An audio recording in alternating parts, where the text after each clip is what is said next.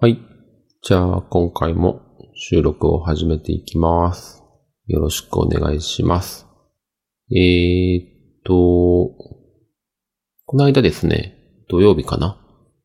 毎週土曜日夕方に、あの、娘がピアノを習っているので、あの、一緒に連れて行って、えーレッスン中は僕はカフェにいて、まあ終わったらまた合流して帰るみたいな感じなんですけど、この間の土曜日、あの、そのピアノの帰りですね、二人で帰ってる時に、なんかあの、近くの神社でですね、なんか提灯とかいっぱい飾って、あの、道路の方にすごい出て、いっぱい提灯出てるなと思って、なんだろうなと思っていたら、なんかあの、盆踊りをやっていたみたいで、なんかそういう屋台とか出ていて、ちょっとこうお祭りっぽい雰囲気になっていて、すごい、あの、いい感じでしたね。で、あの、まあ、盆踊りはまだ、あの、僕らが着いたのがまだ6時前とかで、あの、盆踊りおそらく、えっ、と、7時とか、まあ、夜からっていう感じだったと思うんで、まだ盆踊りはやってなかったんですけど、まあ、屋台で、あの、娘とスーパーボールすくいをやったりとか、あとは、あの、焼き鳥の屋台が出てたので、まあ、帰って、あの、妻と一緒に食べようかなと思って、焼き鳥を買ったりとか、まあ、それぐらい、屋台でちょっと買い物したぐらいではあったんですけど、なんかこう、すごい祭りの雰囲気を味わうことができて、娘もすごい、あの、楽しかった、みたいな風に言っていて、よかったな、っていう風に思いました。結構、あの、まあ、小学生、高学年なのかな？ぐらいの子たちとか、あと中学生ぐらいの子とか、もう子供がいっぱいいて、こう友達と一緒にこう来てるとか、あとあの親と一緒に来てるとか、あの子供たちもいて、あの娘のあの同じ小学校のあの友達にも偶然会ったりとかして、なんかすごいこう自分の小さい頃、祭りのに行った時とか、なんかこんな感じだったなーっていうのを思い出して、楽しかったなーっていうふうに思いました。なんて言うんでしょうね。あの、祭りの気配っていうのはすごいワクワクするなーと思って、こう、遠くの方からですね、昨日も、昨日じゃないよ、この間も、あの、太鼓の音とか、ね、聞こえて、ドンドンみたいな。だから、あの、盆踊りの練習というか、テストみたいな感じで鳴らしてたと思うんですけど、音とか、あとこう、お囃子の音だったりとか、そういう遠くの方からもかすかに聞こえてきていて、で、なんだろうって思ってこう近づいていくと、こう、いつもはない提灯が出ていて、あの明かりの雰囲気も良くて、で、こう、さらにこう近づいていって中に入っていくと、こう、屋台から、こう、いろんな、あの、食べ物の匂いとか、こう、甘い、あの、綿飴の匂いとか、そういうのが漂ってきて、こう、遠くから気配を感じるし、こう、徐々に近づいていくにつれて、どんどんどんどんその気配が濃くなっていくというか、祭りの気配が強くなっていく。なんかそういう感じがすごいワクワクするなと思って、まあそれはなんて言うんでしょう。自分の子供の頃とかの、その、楽しい祭りみたいな記憶がこう呼び起こされているのかなっていうふうにも思うんですけど、まあ娘もね、この間楽しいって言ってたんで、そういう祭りの雰囲気みたいなものが、こう楽しいっていう、そういうのがこう、娘の記憶にも刻まれるのかなとか思って、なかなか、あの、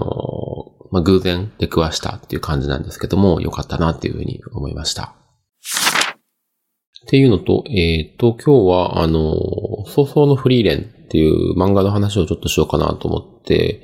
なんか漫画とかそういう話がちょっと多くなりがちだなと思うんですけど、まあ僕漫画好きなので、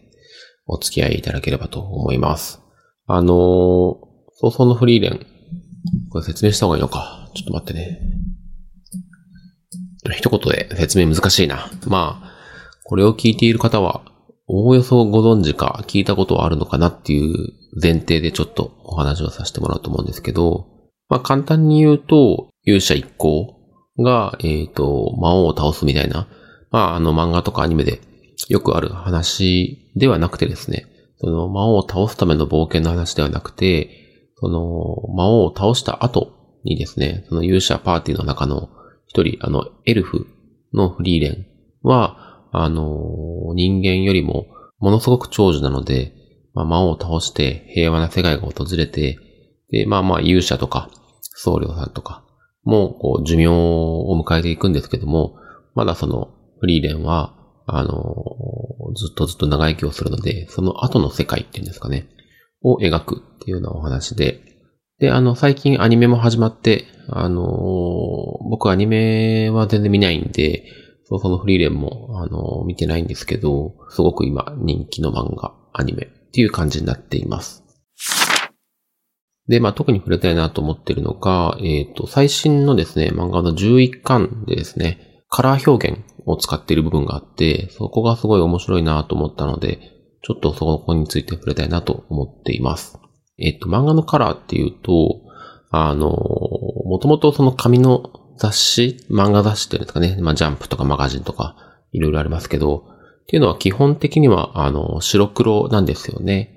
で、ただ、えっ、ー、と、まあ、人気の漫画だったりとか、新連載とか、あとこう、何か、こう、節目のタイミングとか、ね、その漫画によって、その関東カラーって言って、その、雑誌の中の冒頭部分のカラーページをいくつか使ったりとか、あとまあ冒頭じゃなくても途中でちょっとカラーのページを挟んで、あの、白黒の漫画の中の初めの部分、初めの数ページをカラーにするみたいなのは、あの、一般的というかずっと行われていたことなんですね。で、今回その早々のフリーレンのあの11巻のカラーが面白かったっていうのは、その関東カラーではなくて、えっ、ー、と、そのストーリーの途中で突然カラーの絵が差し込まれるんですね。で、それは何かっていうと、その、まあちょっとネタバレはしないようにするので、あの、中身には触れないんですけど、その、なんて言うんでしょう。白黒からカラーに変わるっていうところが、ストーリー上、その、めちゃくちゃ意味があるというか、意味合い的に、えっ、ー、と、白黒からカラーになったっていうのが、あのとても効果的に使われているっていうのが、まあ、すごい面白くて、あ、こんなカラーの使い方もあるんだっていうふうに思ったっていう感じです。で、まあ、ただ、あの、最近は、あの紙の漫画じゃなくて、あの、電子版っていうんですかね、ウェブで見られるとか、アプリで見られるとか、そういう漫画がすごくあの、増えていて、まあ、むしろ、あの、紙の漫画より先にウェブで、あの、出すっていうのがあったりするので、まあ、ウェブであれば、えっ、ー、と、モノクロとカラーの、あの、まあ、もちろんね、漫画を描く立場に立って考えると、カラーの方が、あの、断然大変だと思うんですけど、あの、紙みたいにその印刷代みたいな制約がないので、ウェブ版で言うと結構そのカラーを使ったりとかっていうのはあったりとか、あと、あの、確かね、左利きのエレンっていう漫画、これも僕好きなんですけど、左利きのエレンでも、その途中途中で、モノクロの中に、あの、一部分だけ、こう、カラーを取り入れて、そこを効果的に使うみたいなのがあったりするので、まあ、おそらく最近で言うと、その、カラーっていうのの使い方っていうのは、すごい多様になってるっていうか、あの、ストーリーに合わせて効果的にカラーを使うっていうのは、まあ、おそらく色々と事例があるんじゃないかなと思うんですけど、まあ僕漫画は好きですけど、そこまでこう、最近のこう、傾向としてこういうのが多いみたいな。まあね、なかなかそこまで終えてないので、ちょっと他の例を知らなくて、もし、あのー、知ってる人がいたら教えて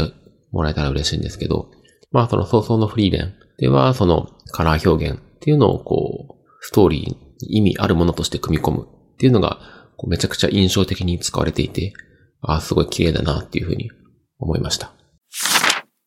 で、カラー、なんかね、そのカラーの使い方っていうので思い出したので言うと、ベルリン天使の歌っていう、あの、古い映画があるんですけど、あの、ビム・ベンダースさん監督で、えっ、ー、と、僕、あの、完全ににわかというか、あの、うろ覚えの、あの、表面的な知識で喋るので、ちょっとそんなに深い話できないんですけど、僕このベルリン天使の歌って大学生の時に、あの、見た覚えがあって、まあ見たって言っても、それも結構途中